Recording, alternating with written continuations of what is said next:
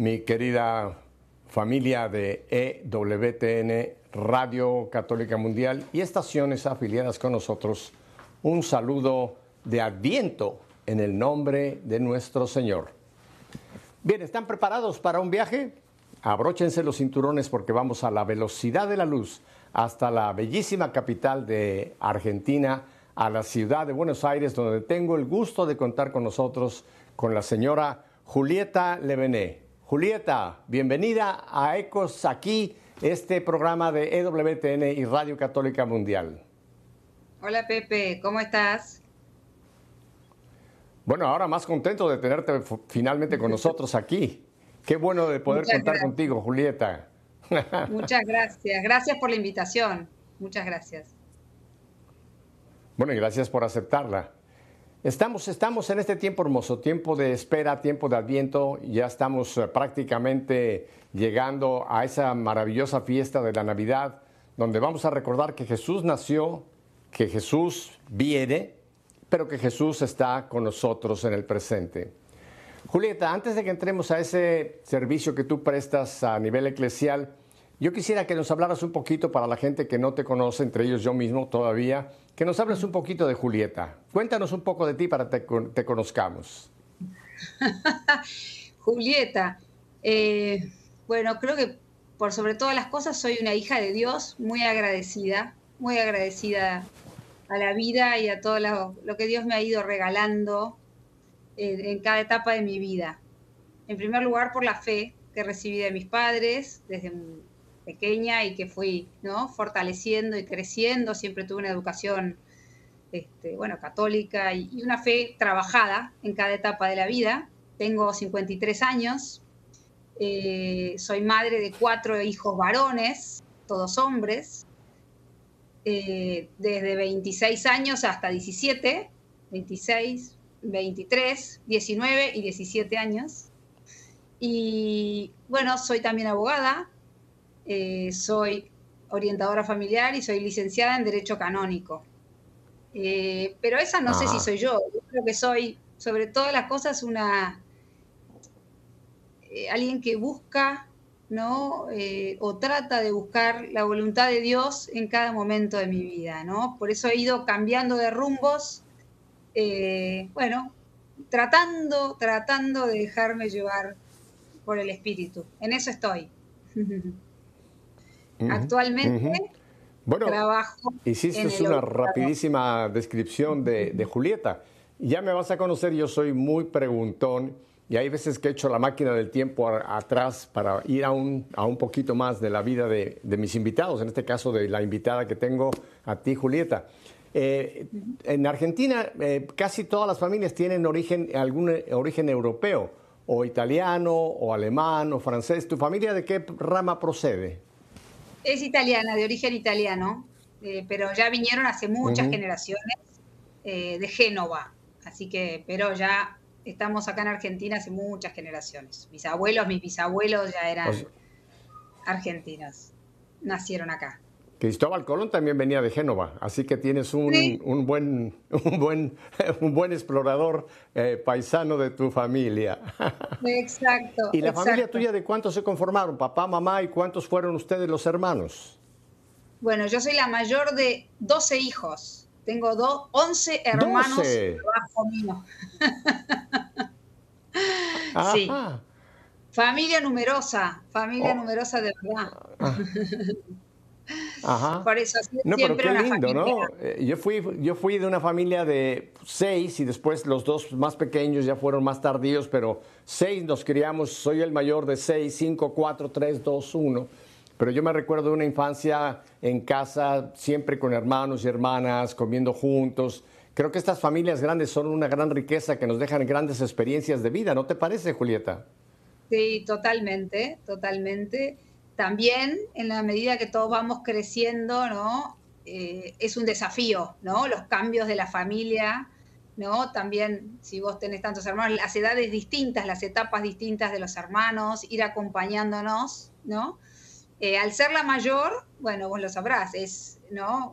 a veces también un, bueno, un peso y, que uno tiene que ir aprendiendo a, soltar, ¿no? Y a, caminar juntos como hermanos y no como hermana mayor. Pero, pero sí, muy agradecida a mis padres, muy agradecida a mis padres por, por todos los sacrificios, todos los sacrificios que han hecho por todos nosotros, la verdad es esa, sí. Claro, claro. Eh, ¿Tus padres aún están con, nosotros? ¿Aún están vivos en, o ya partieron? Mi padre falleció hace dos años, así muy repentinamente, que era abogado también, una personalidad así muy fuerte, lograba llevarnos a los 12 así como, como un batallón. Y mi madre, mi madre está viva y, gracias a Dios está, está muy bien. Y es joven, así que nada, está bien, gracias a Dios. Pero, pero bueno, no, mi padre hace dos años. Hace dos años que ya partió a la casa del padre. Bueno, pero dices una cosa muy interesante. Tu padre tenía un carácter fuerte por ser pues, el abogado. Eh, ¿Tú heredaste el carácter fuerte por ser abogada? Creo que, eh, a ver, el carácter fuerte lo heredé. Lo vengo tratando de limar y, y trabajar con gran esfuerzo y, gracias de Dios y mucha ayuda, pero, pero soy una abogada y no soy una abogada, ¿no? Eso sí tiene parte con mi historia profesional. Nunca ejercí privadamente, nunca me gustó litigar, nunca quise ejercer, ¿no? Privadamente, como se dice aquí. Siempre trabajé en la justicia, trabajé muchos años en, en la Corte Suprema, en Argentina, en el Poder Judicial, siempre me gustó como se dice acá en Argentina, trabajar del otro lado del mostrador, es decir, del lado interno de la justicia, es decir, no como litigante. Y mm, estuve varios años en, tribunales, después dejé, empecé a estudiar orientación familiar por una gran necesidad de mi propia familia y de mi desarrollo como madre. Tendría 35 años en ese momento que dejé y eh, yo me había especializado en, derecho público estatal, nada que ver a lo que hago hoy, pero al mismo tiempo, bueno, y estudié orientación familiar, empecé un camino personal de búsqueda como madre, eh, en mi matrimonio, en mi familia, como volviendo a reencontrarme, fue un camino muy, muy fuerte de, trabajo interno y con Dios. Y a raíz de eso eh, empecé a trabajar en distintas ONGs, en temas de familias, en temas de padres. Eh, y luego, a raíz de mi historia este, personal, donde yo me separé y, me divorcié, bueno, y bueno, inicié el proceso de nulidad matrimonial. A raíz de eso comienza toda esta nueva tarea, que, bueno, que vos ya sabes, Pepe, toda esta tarea pastoral y, profesional que hoy tengo, viene en realidad de mi camino personal y familiar no, no de la teoría, no soy una abogada, desde ese lugar lo digo, no soy la abogada este, que litiga, no, nada más lejos, nunca, nunca me gustó el litigio. Y bueno, y así estudié Derecho Canónico, a raíz de toda esta experiencia y, de ver la necesidad en tantos matrimonios y en tantas personas divorciadas o separadas de mucha fe, ¿no? Que sufrían como, como me pasó a mí, ¿no? Sufrían el dolor de una familia que tiene que atravesar una separación, ¿no? Así que desde ahí viene un poco este, mi camino laboral, personal y, pastoral se fue entrelazando. Eh, cuéntame un poco de tu camino espiritual. Tú nos comentaste hace un momento que pues tu familia, una familia unida, una familia católica, pero tú empezaste a, digamos, a, a recibir la fe en familia, eh, ¿Cómo fue tu caminar, eh, tu encuentro, digamos, con ese Jesús vivo, Julieta? Em, yo diría que fue, a ver, como muy personal. Eh, mi familia hemos tenido una formación, pero en general mm, no es una familia que diríamos católica en el sentido de, practicante. quizás a veces esa educación como un poco rígida, con un padre este, muy rígido, eh, a veces hace que, ¿no? que uno en la juventud rechace ¿no? un poco la fe que vivió desde ese lugar. ¿no? No, no, es por criticar a mis padres, porque hicieron lo mejor que pudieron, pero yo tuve que, que desandar, desandar un camino de espiritualidad quizás más rígida o, más intelectual. A ver, creo que esa es la palabra, era una fe más intelectual. ¿no? em, más de doctrina, más de, que me ayudó muchísimo y que es una base también para mi espiritualidad, pero tuve que empezar ya más de grande, te diría, no sé, a los 30 años, a los 20 y pico, a buscar a ese Jesús misericordioso y a ese, y ese Padre, ¿no? Y eso fue algo muy personal, fui como encontrando distintos caminos, no sé, retiros, lugares, encuentros eh, que me fueron ayudando. Así que no, no fue un camino, te diría que ha sido... Y el servicio, si te tengo que decir dónde encontré y dónde encuentro a Jesús cada día en el servicio a los hermanos, a los que me toca. En su momento trabajé en varios barrios periféricos de la provincia de Buenos Aires, eh, en, villas, como le llamamos nosotros, ¿no? En Villa Miserias, y ese trabajo convirtió profundamente mi corazón. Esa es la verdad, ¿no? Quizás mi, crianza el ambiente, ¿no? En el, que yo me crié era muy lejos de eso, ¿no? Era un contraste muy grande con esa realidad que empecé a conocer, realmente a, ser amigos, a, vivir, a conocer esas familias. Eso fueron varios años. Y eso creo que fue lo que más me acercó al Señor, sin duda. Eh, así que creo que pude salir de esa, quizás de esa doctrina o de esa espiritualidad más intelectual a estar en el barro, ¿no? A, a estar más codo a codo con la gente de la que aprendo y aprendí mucho. Y luego de eso fue un poco más, quizás como, como también la han llamado muchos, y el Papa, a otra periferia, ¿no? Estuve en las periferias, quizás de la ciudad, y en la periferia existencial de las familias que sufren una separación y un divorcio, ¿no? Que yo considero que es una, una periferia eh, que, bueno, la iglesia la va trabajando mucho y todos como fieles, pero que realmente también en general son personas que han sufrido mucho, ¿no? O que se han alejado o que han sido quizás un poco rechazadas. Entonces, eso para mí fui descubriendo en mi historia personal y en las personas que se fueron acercando naturalmente, porque alguien les decía, habla con Julieta, fíjate, ¿por qué no hablas con Julieta? Y así fue como que de golpe, como digo yo, el living de mi casa, el living de mi casa se llenó de gente y ahí empecé a plantearme unir las dos puntas, unir mi mirada jurídica, mi mirada ¿no? de abogada,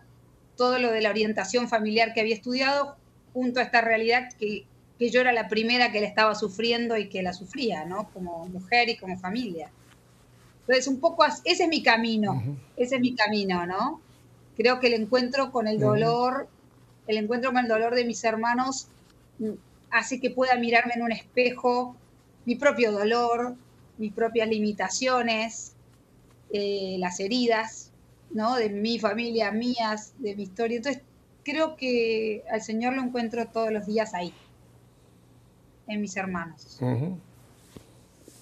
Bueno, gracias por compartirnos algo tan íntimo como es este camino tuyo. Pero es muy interesante porque tú mencionas esa época de la vida que creo que todos llegamos cuando empieza una especie de una pequeña rebeldía hacia lo que los papás nos han querido pues eh, instruir o nos han querido llevar por un camino y creo que es, es normal, es, es, una parte del desarrollo de la juventud, ¿no? Cuando el joven dice, bueno, ahora yo quiero ser yo, y se empieza a cuestionar una serie de situaciones y quiere pues buscar su propia, su propia, digamos, su propia manera de encontrar esa religiosidad, de encontrar esa persona de Jesucristo. O sea, creo que es, es normal, ¿no? Pero hay un punto interesantísimo lo que nos cuenta Julieta, y es cómo eh, te fue llevando la vida a algo que mucha gente pues prefiere ni, ni voltear para abajo que es encontrar a Jesús entre los pequeños, ¿no? Eh, siempre menciono yo mucho el capítulo 25 de, Mateo, cuando dice, tuve hambre, me diste de comer, tuve sed, me diste de beber, estuve preso, me visitaste, estuve enfermo y me fuiste a ver. Y le pregunto, ¿cuándo, Señor? Cuando lo hiciste con uno de mis pequeños. Yo creo que en esto el Papa Francisco nos ha dado una, gran, primero, una gran eh, eh, enseñanza con su propia vivencia. te hago una pregunta antes de continuar. ¿Tú llegaste a conocer al Papa Francisco en esas visitas que él hacía como cardenal eh, argentino, que iba mucho a estos barrios marginales, que le gustaba tanto pues tener el contacto con esta gente, con los un poco los abandonados, Julieta? Eh, él en ese momento era el, eh, ¿no? era el arzobispo de Buenos Aires, de la ciudad de Buenos Aires, ¿no? de la capital. y yo trabajé en la provincia de Buenos Aires, en, la diócesis de San Isidro, que queda a 20 kilómetros, por lo tanto no eran los barrios que él caminaba, ¿sí? eran otros. Eh, es decir, donde él estaba era en la capital federal, ¿no? Como le llamamos nosotros, en la ciudad de Buenos Aires, y yo estaba en el Gran Buenos Aires. Pero sí, eh, ya que lo mencionas, yo le debo al entonces cardenal Bergoglio, eh, en octubre del 2012, unos meses antes de, ser elegido papa, el 15 de octubre, el día de Santa Teresa, por eso lo recuerdo, eh, él conoció un poco mi historia, esto de que el living se llenaba de, divorciados que venían a, pedirme oreja, a escuchar y a, bueno, no sé, acompañar de alguna manera, especialmente en este tema del proceso de nulidad. Y él iba con frecuencia a un Carmelo, ¿no? Uno de los conventos del Carmelo de Santa Teresita en Buenos Aires, a él le gustaba, y las llamó a las carmelitas para saludarlas por el día de Santa Teresa, y una de las carmelitas me, le contó un poco mi historia y él me pidió que me comunicara con él para transmitirle esta inquietud que yo tenía de cómo trabajar eh, con los divorciados respecto al proceso de nulidad matrimonial, a cómo comunicarlo, a cómo acercarlo a la gente. Eh, yo ya estaba en un discernimiento respecto a esto porque me llamaba la atención que me empezaba a llamar gente por teléfono que yo no sabía ni quién les había dado el teléfono, ¿no? Y ahí dejo de trabajar en una de estas fundaciones que estaba en, una de estas villas ahí en la provincia de Buenos Aires y empiezo a hacer un discernimiento, me tomó bastante tiempo, justamente con, bueno, ser muy cerca del Carmelo, eh, muy acompañada por una de las carmelitas, y empiezo a hacer un discernimiento sobre este camino del derecho canónico, que no estaba en mis planes estudiar cinco años nuevamente a los 40 y largos. Y, bueno, esta, este llamado que en el fondo Bergoglio me hizo pensar cómo unir estos dos aspectos míos, ¿no? Eh, mi pasión por la justicia y mi fe y mi historia personal. Entonces, a raíz de eso, empiezo todo este discernimiento y es muy gracioso, te lo cuento como anécdota, el 11 de marzo del 2013 empiezo a estudiar Derecho Canónico sin comunicarme con Bergoglio porque decidí que todavía no era el momento y el 13 de marzo, dos días después, lo nombran papa, ¿no? Sale, bueno, sale electo el Papa Francisco. Y para mí fue una señal fuerte, ¿no?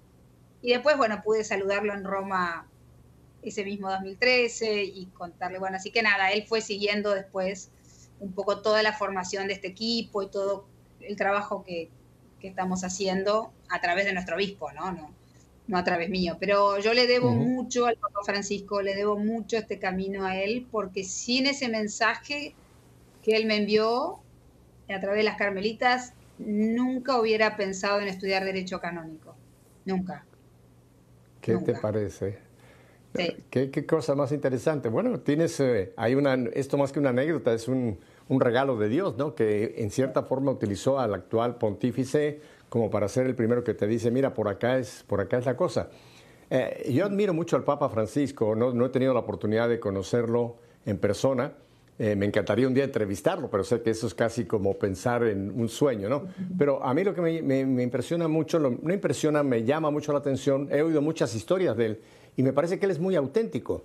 O sea, el Papa que vemos hoy día en Roma, con esa misma inclinación, esas mismas, eh, digamos, inquietud por el marginado, por el abandonado, por el pobre, etcétera, era lo que él vivió por toda su, vida sacerdotal y, como obispo y después como arzobispo y como cardenal. O sea, es, es, muy auténtica la actitud del Papa en este momento que ya la tenía en su carrera religiosa en Buenos Aires antes de ser electo. ¿Es correcto esto, verdad? Sí, sí, sí. Yo no tuve en ese momento por el honor de conocerlo en Buenos Aires más que, no sé, en alguna misa o algo de lejos.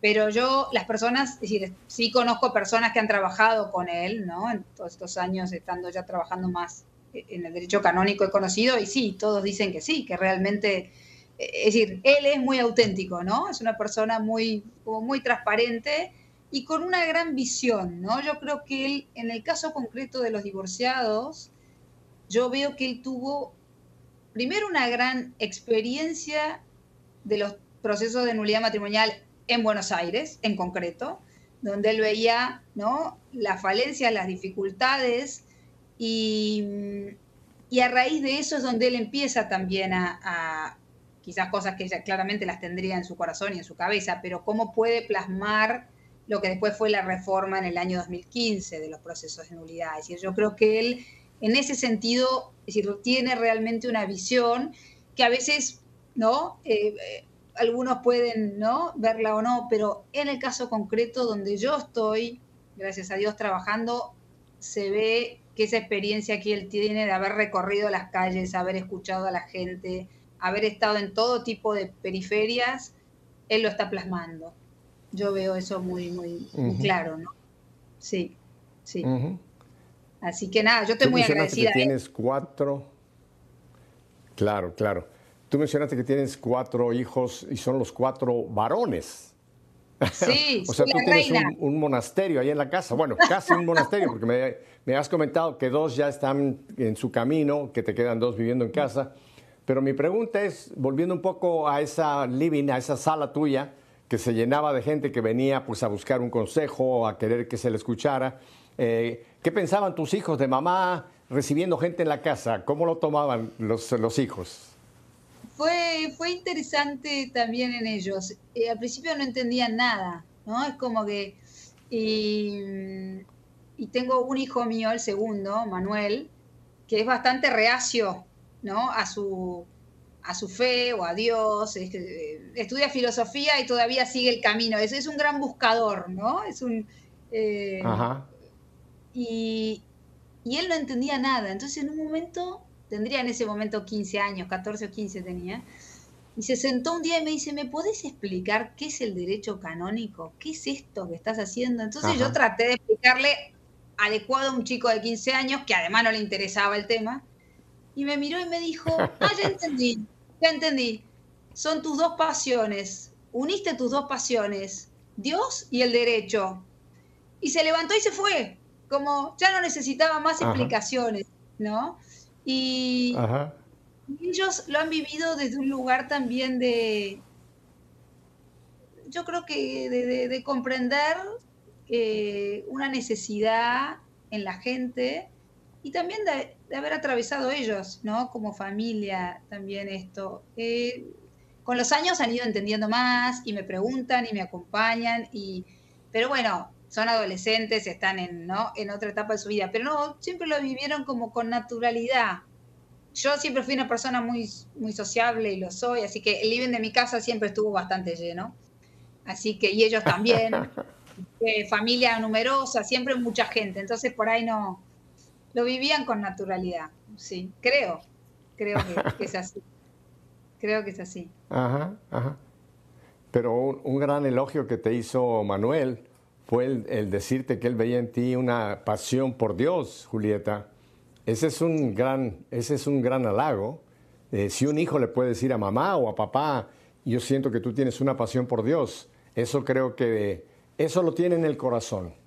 Y te aseguro que a Manuel ese, ese caminar tuyo, esa pasión, le cuestiona, lo tiene allá adentro y algún día tú vas a ver el fruto, esa pasión va, a brotar en él también en algún momento, la tiene ahí.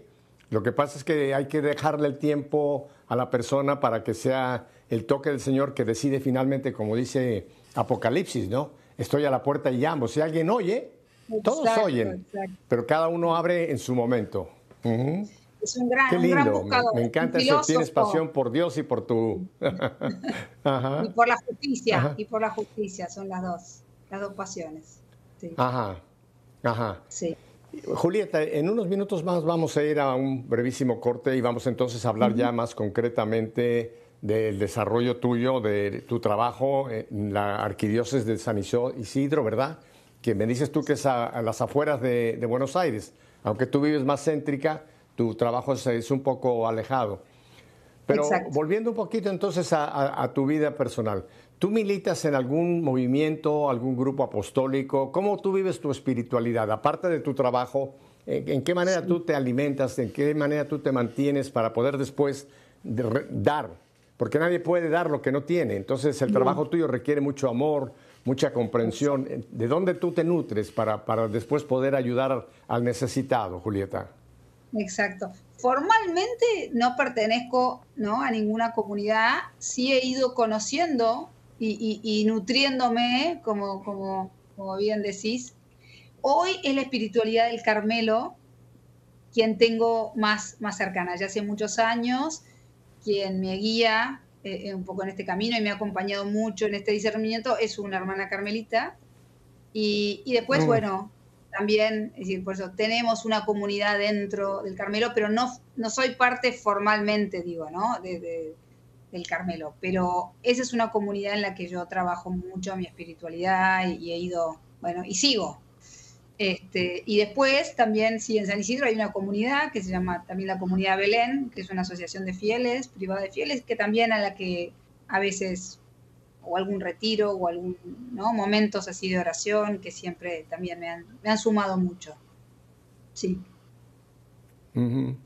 Ah, ahora tengo una pregunta más genérica. Eh, estamos todavía viviendo esta situación especial que es esta pandemia, que nos ha afectado a todos, a todos. No hay un rincón del mundo donde no nos haya afectado para, para mayor o menor intensidad esta pandemia. Y aparte, según yo sigo muy de cerca eh, la situación de Argentina, porque te cuento, yo tengo tres nietos argentinos. Mi ah, hijo menor, Fernando, estuvo, estuvo casado con dos chicas argentinas. De la primera tenemos dos nietos que viven en Ushuaia, allá ah, donde los pingüinos, abajo. y luego tenemos una nieta, una nieta que es la más pequeña de todos mis nietos. Ella vive en Buenos Aires, o sea que yo tengo mucho contacto, mucho y sigo mucho la, la vida de Argentina, porque me interesa pues por lo mismo de mis nietos, ¿no? Pero tengo entendido que Argentina está pasando, aparte de la pandemia, está pasando un tiempo muy severo económicamente, ¿verdad? Que hay una, gran cantidad de argentinos que están pasando muchos problemas económicos. ¿Cómo ves tú la situación de Argentina en global entre la pandemia y la situación económica actual, Julieta? Muy compleja. Eh, si, si ya conoces tanto sobre Argentina, Argentina vive como algunos países, este, como en una crisis permanente, ¿no? Sale de una y entra en otra.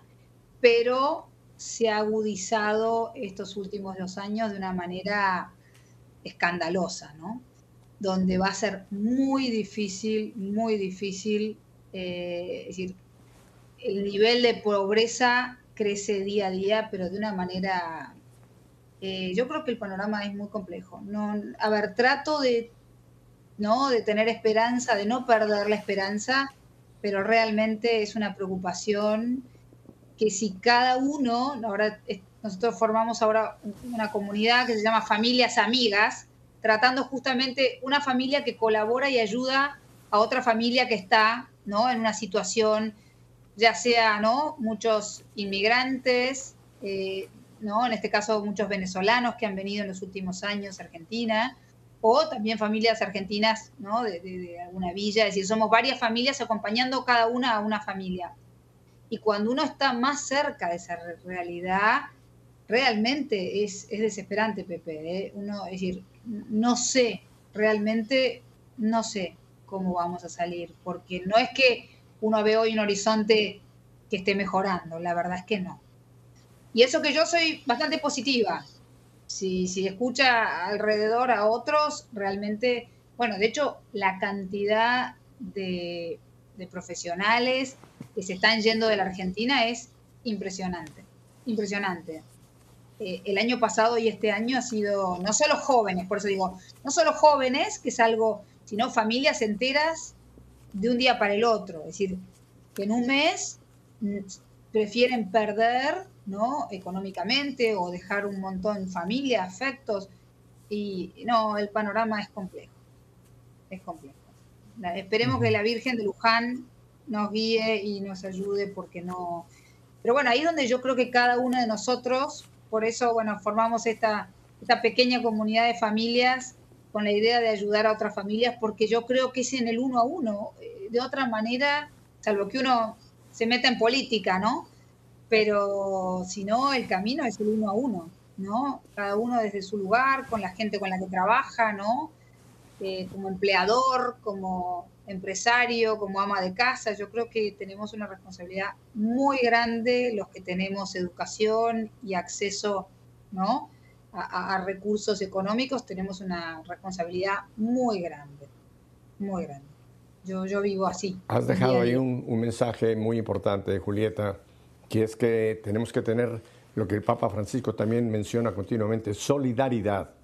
Y la solidaridad es importante, especialmente con el que está a mi lado, mi, mi prójimo. ¿Cómo puedo echar una mano a este que está pasando esta situación tan compleja, no?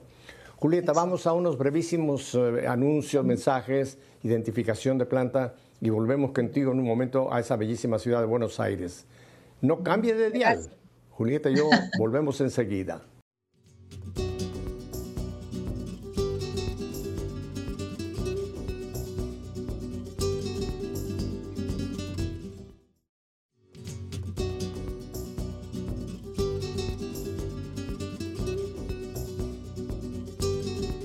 Bueno, aquí estamos nuevamente en Buenos Aires con Julieta.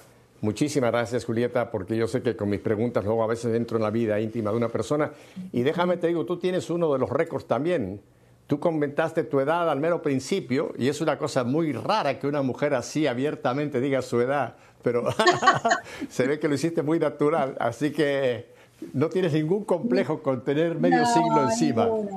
Han sido 53 años disfrutados y sufrido, las dos cosas. Yo ya hace tiempo entré en el octavo piso, ¿qué te parece? muy bien, se te ve muy bien, Pepe, muy bien. Julieta, vamos a hablar de una situación que para muchos católicos y muchos cristianos, pero bueno, vamos a hablar católicos, es un, es un enigma o es una situación de la que nunca han considerado, pero es una realidad la que, la que tenemos a nivel de iglesia eh, global. Eh, yo creo que la pandemia, esta es mi opinión personal, yo creo que la pandemia ha tenido dos, digamos, es como agridulce, ¿no? Por un lado ha permitido a muchas familias reunirse, familias que casi no se veían y que cuando tuvieron que estar confinadas pues tuvieron que convivir otra vez. Yo he oído de muchas familias que han dicho, bendita la pandemia que nos ha hecho redescubrirnos, ¿no? Pero también he oído de gente que por esta misma situación pues se han, se han conocido lo que no conocían y han decidido que mejor cada quien camina por su, por su lado, ¿no? Y, viene la ruptura de esa, de esa situación. Ah, cuéntanos primero, eh, hay que poner claro la situación. te voy a hacer pregunta. ¿Existe el divorcio dentro de la Iglesia Católica? No, no existe el divorcio dentro de la Iglesia Católica. Eh, la Iglesia es decir, no tiene el poder ¿no? de, disolver ¿no? Eh, un sacramento, como el sacramento del matrimonio, porque los contrayentes, bueno, bien, ya lo sabes, Pepe, ¿no? Son, son, son los ministros y son quienes al dar su consentimiento válido, cuando ese consentimiento es válido, el sacramento, ¿no? Se celebra el sacramento. Algo muy importante que, acabas de decir, Pepe, y que lo vemos en el Tribunal Eclesiástico muy fuerte las consecuencias de la pandemia. Muy fuerte. Ha incrementado el pedido eh, para iniciar el proceso de nulidad de una manera llamativa este año. Eh, es decir, especialmente estos últimos meses y este año. Em, hay algo que, más allá de lo que quieras preguntarme del proceso de nulidad matrimonial, yo voy al tema también de las crisis de los matrimonios, ¿no? Eh, hay que tener en cuenta que un matrimonio, más allá de que haya podido, ¿no? En su origen tener vicios de nulidad o causales, ¿no? O, razones por las cuales quizás ese matrimonio, ¿no? Este, puede haber sido nulo, el matrimonio tiene la posibilidad de convalidar ese sacramento en el caminar del matrimonio, ¿no? Es decir, el tomar conciencia, ¿no? El reconocer, no solo en lo canónico formal, ¿no? Hablo en, el corazón, de corazón a corazón, ¿no?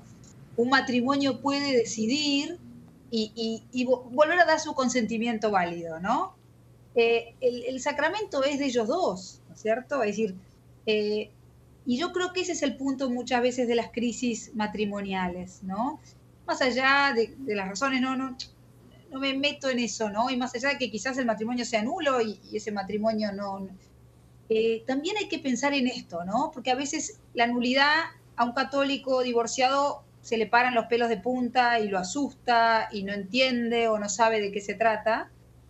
Y, hay que poder separar, ¿no? Lo que es un fracaso matrimonial o un matrimonio que no pudo seguir adelante de lo que es ¿no? Realmente un matrimonio nulo, que por lo tanto, como vos bien sabés, no existió el sacramento como tal, ¿no? Porque ese consentimiento, mm, esas dos personas, por diferentes razones, ¿no? Pueden no haber dado un verdadero consentimiento, un consentimiento válido para que ese sacramento, ¿no? Se haya celebrado. Pero bueno, yo creo que es un trabajo que es un discernimiento, por eso la importancia del acompañamiento de los divorciados y los separados, Pepe, es muy importante y esa es la experiencia que nosotros tenemos en este acompañamiento de, Camino de Esperanza, ¿no? Como se llama este servicio que, brindamos en, el Tribunal eh, Interdiocesano Nuestra Señora de Luján, que son tres diócesis, San Isidro, Merlo Moreno y San Miguel, ¿no? Que son todos de la provincia de Buenos Aires. Vemos que el acompañamiento es primordial, porque en ese discernimiento previo a iniciar o no iniciar un proceso de nulidad, es donde la persona se va conectando con su historia, con la historia de ese matrimonio, con sus heridas, ¿no? Este, todo con todo lo que trajo al matrimonio, ¿no? Antes de dar el consentimiento. Y eso lleva tiempo, y eso es un proceso que es muy difícil hacerlo solo. Y es muy difícil hacerlo sin oración, sin fe, ¿no? Sin un camino. Entonces, por eso lo llamamos camino de esperanza. El nombre, ¿no? Tiene ese sentido. Es un camino de sanación y de esperanza, pero hay que recorrerlo. Y es como, como Emaús, ¿no? Como los discípulos de, Emaús. Hay que recorrerlo caminando, pero con Jesús, pero también con alguien al lado, ¿no? Entonces, eh, nosotros lo que vemos es esa necesidad de acompañamiento, en el caso de las personas, ya sea porque tienen dudas o por ahí están convencidos de, su, ¿no? de, la nulidad de su matrimonio, o porque realmente están sufriendo el dolor de ser personas de fe, de fe ¿no? Eh, viva, y que la separación o el divorcio realmente ha dañado mucho, mucho su fe, o tienen muchas dudas, o se sienten excluidos eh, yo las historias que, escucho cada día eh, de gente que realmente no puede creer, porque por ahí ni siquiera sabía que existía la nulidad matrimonial, ni el proceso, ¿no? Y eso es lo que sí la reforma del Papa Francisco del año 2015, del, motu propio, que, donde él modificó solamente el proceso, ¿no? La parte procesal judicial. Él no modificó la esencia ni las causales, es decir, sino que lo que intentó justamente es acercar a los fieles, a los laicos que necesitaban de este camino, acercarlo, ya sea porque sea su propio obispo el que forme su propio tribunal, cerca, es decir, una cercanía física, una cercanía moral del obispo con sus fieles, que el obispo tome contacto con esta realidad y no que sea ¿no? el obispo como alguien muy lejano, que los párrocos se involucren en esto y por otro lado, la celeridad, ¿no? En algunos países, eh, en Estados Unidos, por ejemplo, han sido siempre muy pioneros en este tema, en un trabajo en los tribunales, yo lo sé porque lo, he estudiado bastante al principio, es decir, ellos hay en general, hablo en general de lo que he estudiado y he leído, ¿no? De varios tribunales en Estados Unidos. Había ya más conciencia de la importancia para el fiel de que el proceso no dure, como en muchos lugares, 10 años, 8 años o 12 años, ¿no? Y eso el Papa lo ha vivido acá en concreto, en Argentina. él no habló desde la teoría, no hizo la reforma para como una hipótesis o como un sueño ideal, sino como una realidad de que realmente los divorciados, ya sea por sus costos, porque era algo costoso, porque era algo como extraño, lejano y que no estaba bien comunicado, o por la distancia con el tribunal, ¿no? Eh, eh, en Buenos Aires la gente por ahí tenía que hacer 500 kilómetros para ir al tribunal que le correspondía. Porque como las distancias en Argentina son muy grandes y eran pocos los tribunales, es decir, eh, yo creo que falta comunicar más a los fieles, ¿no? a, los laicos casados, especialmente obviamente los, los separados o divorciados, de qué se trata realmente el proceso de nulidad vivido como un verdadero camino de, sanación, de verdad, sobre todo de búsqueda de la verdad. Pepe, acá hay un punto que es muy importante. que es que por eso la iglesia no, no anula, no borra eh, ni una familia, ni un vínculo, ni una historia. Que ese es otro, nadie viene a borrar nada, sino a tratar de entender la verdad del origen de ese matrimonio, ¿no? Es decir, y eso implica, bueno, un proceso de mucha valentía y de mucha honestidad, de mucha honestidad, ¿no? Eh, pero bueno, nosotros tenemos el, regalo de Dios de poder ver los frutos día a día de personas que se acercan a veces sin tener ni siquiera mucha idea, porque por ahí un sacerdote los envía a consultar o encuentran en internet o, en la cartelera de la parroquia y después encuentran un verdadero camino de sanación y eso es algo increíble poder vivir eso. Para mí es una gracia muy grande, muy grande.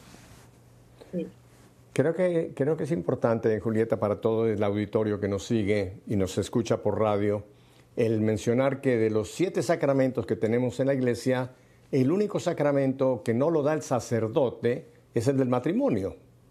O sea que es un consentimiento entre un hombre y una mujer, porque no existe otro matrimonio, sino es un hombre y una mujer que libremente, conscientemente, se dan sacramentalmente. Si hay esta, esta seguridad, hay esta preparación y hay este deseo de entregarse, existe el sacramento, ahí está el sacramento. Ese ya es imborrable, digamos, hasta, como dice la, la palabra, hasta que la muerte nos separe, que yo dudo que la muerte nos separa, pero en fin, ese es otro asunto. Pero bueno. Sí, sí, yo he dicho que si algún día me, hacen papa, que no te preocupes, no voy a llegar Julieta. una, una de las cosas que yo cambiaría sería precisamente esta, el voto matrimonial, ¿no? Porque yo creo que esa relación no termina aquí en la tierra, sino tiene que ser una relación nueva, más hermosa, más profunda en el cielo. yo sé que Viri, mi esposa, me está esperando allá arriba. Qué bueno, Pero el punto que voy es que el punto que voy es que hay que tener claro que este sacramento, yo me di sacramentalmente y la chica o el chico se dio sacramentalmente a mí. ¿Cuáles son las causales, Julieta, para poder determinar si hubo ese sacramento o no lo hubo? Pepe, eh, como no puedo dar una clase de derecho canónico, ni, me considero apta para darla, eh, yo muchas veces, a ver, quizás de una manera como más simple, me gusta explicar, eh, para no entrar como en, ¿no? en las causales que podemos hablar de algunas como ejemplo, pero este consentimiento, este consentimiento que bien decís, entre un hombre y una mujer, ¿no? Entre esos novios que quieren realmente celebrar el sacramento como tal, ¿no? Y recibir la gracia del sacramento y todo lo que implica para una familia, tienen que hacer ese proceso previo a dar ese consentimiento. Te diría, yo, yo hablo de tres pasos, ¿no? No lo digo yo, lo he escuchado y a mí me ayuda mucho, que es entender, querer y poder. ¿no? Es decir, tres pasos. Entender realmente lo que es el sacramento del matrimonio, entender qué es lo que estoy decidiendo y con quién me estoy casando y en qué circunstancias lo estoy haciendo. Es decir, entender, ¿no? Entender desde lo teológico, espiritual y humano en ese vínculo de esas dos personas, ¿no? Con todo lo que implica la humanidad de un matrimonio, ¿no? Y de, la entrega mutua. Pero para eso tengo que entender y conocer bien, ¿no? Y acá vamos a ir después a un punto que yo sí quiero mencionar, que es la preparación al matrimonio, Pepe, porque acá esto es clave en todo esto que estamos hablando, ¿no? Estamos hablando de, la emergencia y la urgencia, pero tenemos que ir a la prevención, ¿no? Como, como en todos los temas de salud. Eh, pero bueno, para seguir con, con esto que me preguntás, entonces, en primer lugar, esto de entender. Después, querer, ¿no? Yo puedo entender perfectamente, puedo ser una gran teóloga y dar clases magistrales sobre el sacramento del matrimonio, pero quizás no sé si realmente quiero todo eso que sé que implica todas esas obligaciones, todos esos derechos, todo, todo lo que estoy asumiendo, ¿no es cierto? Es decir, quizás no quiero ser fiel, ¿no? Quizás no quiero estar abierta a la vida. Eh, ¿Se entiende? Por más que sepa. Entonces, entender querer realmente todo lo que la iglesia quiere, ¿no? Y exige del sacramento del matrimonio, y después poder. Y este punto del poder es el más difícil, que muchas veces en realidad se ve en la convivencia matrimonial. Es decir, yo puedo en, mi integridad como persona y los dos como matrimonio, ese matrimonio específico, puede llevar adelante las obligaciones y los derechos que implica el sacramento. Entonces, de alguna manera, en cada uno de estos pasos puede haber ciertos vicios, ¿se entiende? Vicios en la voluntad, una voluntad que no es totalmente libre porque hubo cierto tipo de presiones eh, reales o a veces internas, morales, ¿no? o puede haber habido decisiones voluntarias de decir, no, yo no quiero tener hijos y no voy a tener hijos y quizás ocultárselo a la otra persona, ¿no? O después quizás que generalmente lo que pasa durante la convivencia, muchas veces Pepe, es que se ven las consecuencias de causas que estaban en el origen de ese matrimonio y que no se pudieron ver o porque se ocultaron o porque por la madurez o por el breve tiempo de noviazgo o por la falta de preparación para el sacramento, no pudieron verse con claridad. Y las consecuencias se ven en esa imposibilidad o esa incapacidad para llevar adelante las obligaciones del matrimonio. Entonces yo creo que acá, más allá de lo que, podamos charlar de la nulidad, la preparación para el matrimonio, Pepe, es un tema que como laicos, adultos, tenemos una responsabilidad muy grande, muy grande. No podemos pretender que el sacerdote o, tres matrimonios dos meses antes puedan eh, eh, ¿no? formar a unos novios para casarse. Es decir, la preparación del matrimonio se hace toda la vida, desde uno con sus hijos a los cinco años, desde la preparación para la primera comunión, la confirmación, es decir, todos los que vamos formando ¿no? a las distintas personas en las distintas etapas de la vida tenemos que ir ayudando a prepararse para esa vocación matrimonial, que la gran mayoría de, los fieles cristianos no tenemos esa vocación. Yo creo que, la preparación es algo que tenemos que seguir. Bueno, el Papa lo, ha marcado un montón, siempre, ¿no? No, no solo el Papa Francisco, pero ¿no? en Amoris Leticia eh, todo el tema del verdadero sentido del amor, del verdadero sentido del noviazgo, ¿no? Así que bueno, pero bueno, la nulidad, ¿no? El proceso de nulidad es un poco ya atender la urgencia, ¿no? Y atender la emergencia y lo otro yo creo que es más la prevención.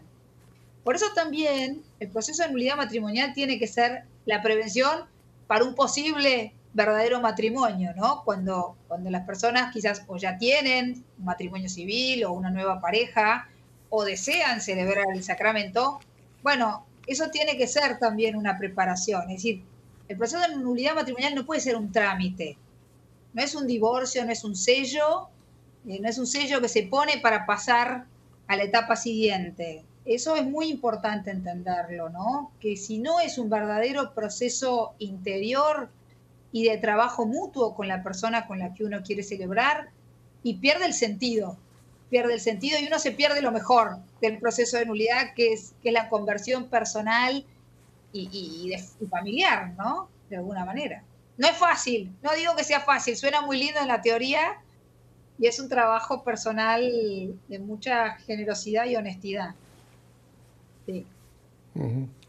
Y, yo creo, Julieta, que en los tiempos que nos está tocando vivir, donde hay tanta libertad sexual, donde una, gran parte de la juventud ve el matrimonio como algo obsoleto, algo que no es necesario, porque hoy día se van a vivir con una persona, es mi compañero, es mi compañera, el día de mañana tú, tú vas por un camino, yo voy por otro, otro compañero, otro compañero. Entonces creo que han perdido eh, la noción o, el regalo de Dios que es el sacramento del matrimonio. Y entonces por eso los pocos que llegan a pensar en casarse, pues son casi, casi como una, una, una especie un poco más, rara, ¿no? Y algo que tú mencionaste de pasada, que lástima que no tenemos más tiempo de profundizar, es que creo que también hemos perdido algo que era importante. A mí me tocó esa época, cuando sí había una preparación previa siquiera al matrimonio, que era el noviazgo, ¿no? Donde se conocía un chico y una chica, pero no en el nivel ya profundo de sexualidad, sino conocerse como persona, tus gustos, tus ambiciones, tus esperanzas, y uno podía decir, ay, no, pues tú no eres, ¿no? Y con mucho respeto seguir adelante. Se ha perdido eso también. Eh, yo lo que quisiera entonces volver un momento es al punto de, la nulidad. Y una vez que viene este acompañamiento, eh, que se estudia la historia, las causales, que como tú dices no hay tiempo de averiguarlas todas, pero una vez que la iglesia reconoce que no hubo sacramento, entonces sí la iglesia puede eh, declarar, o sea, dar un, papel donde dice no hubo sacramento. Son libres los dos, ¿no? ¿Es correcto así?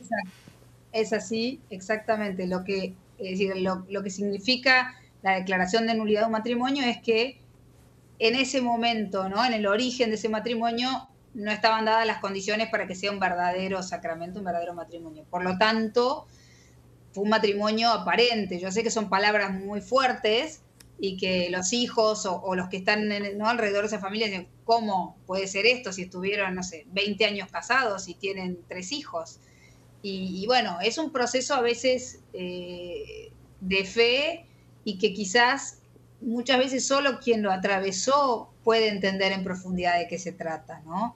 Es, es algo que hace muy en la intimidad de esa historia de ese matrimonio uno de afuera puede haber visto un montón de cosas como amigo, como hermano de ese matrimonio, ¿no? Aún como hijo, pero la intimidad de la historia de ese noviazgo, como decís vos, Pepe, y de ese matrimonio solo lo saben ellos dos. Y entonces el proceso de nulidad es una posibilidad que la iglesia le da a quienes su matrimonio no, no, no pudo seguir adelante por las razones que sea, de poder revisar a la luz de la fe y a la luz de, de la humanidad, ¿no? Y de la naturaleza humana y de la psicología, bueno, ¿qué ocurrió? ¿no? Pero bueno, yo creo que tenemos que seguir trabajando en comunicarlo bien. Yo creo que ha sido comunicado, ¿no? Esto famoso que, que este, solo las grandes este, personalidades o que tenían, tenían los recursos económicos y la plata para poder pagarlo, ¿no?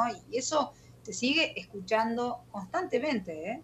Si la gente va de a poquito, lo vemos por lo menos en nuestro tribunal y en nuestra diócesis, que en la medida que se fue trabajando con los párrocos, con las personas que están involucradas en la pastoral familiar, empiezan, claro, a ver que están rodeados de, matrimonios o de padres de la catequesis o de los colegios de sus hijos que están divorciados y que por ahí ni conocen esta posibilidad o, tiene mala prensa, ¿no?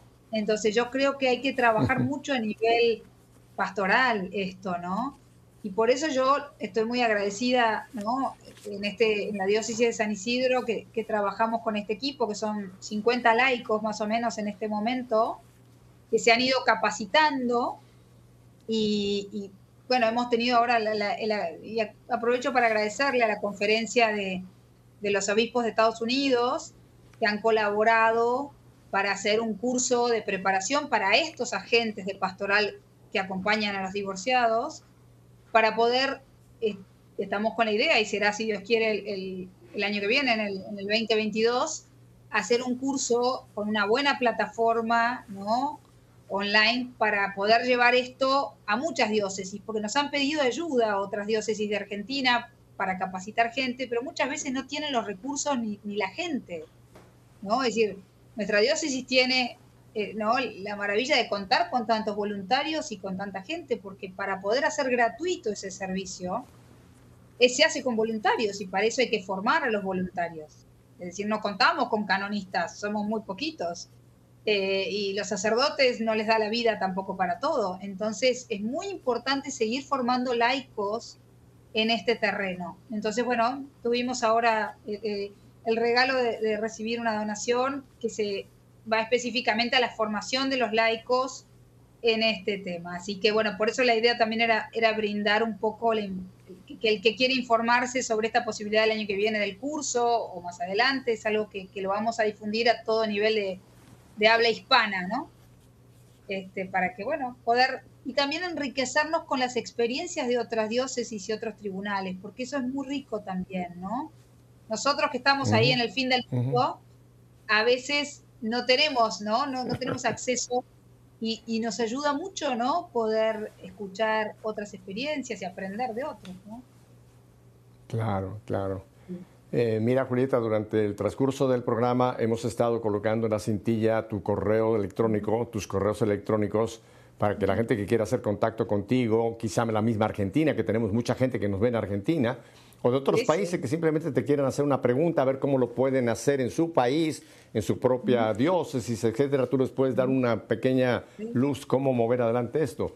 A Julieta, el tiempo se nos ha ido eh, volando. Yo quisiera tener otra hora más contigo porque tengo acá todavía varias otras preguntas, pero yo te ofrezco que en el próximo 2022 tenerte nuevamente en algún momento aquí en nuestra fe en vivo para continuar este tema que creo que ahí le sacamos un poco a la luz, pero hay mucho más que podemos hablar y es un tema importantísimo para hablar hoy día en la iglesia, que mucha gente vive en angustia, vive en, en zozobra y sin embargo hay luz si se puede poner dentro de lo que la iglesia nos presenta. Julieta, muchísimas gracias. En los últimos 30 segundos, ¿cuál sería tu última palabra? Y que, que realmente haya más laicos formándose en esto, ¿no? Creo que hacen falta compromiso de laicos para acompañar a estas familias heridas por el divorcio en distintos, no solo en la nulidad matrimonial, ¿no? Digo, en la pastoral familiar, en la parroquia, en la preparación del matrimonio, es decir, creo que tenemos mucha responsabilidad como laicos de acompañar a los matrimonios, ¿no? bueno, Julieta, pues que Dios te bendiga. Familia, si Dios nos concede una semana más de vida, volveremos el próximo lunes para seguir ¿qué? haciendo que nuestra fe sea una fe en vivo. Hasta la próxima semana y me despido como en Argentina lo hacen también. ¡Chao! Chao.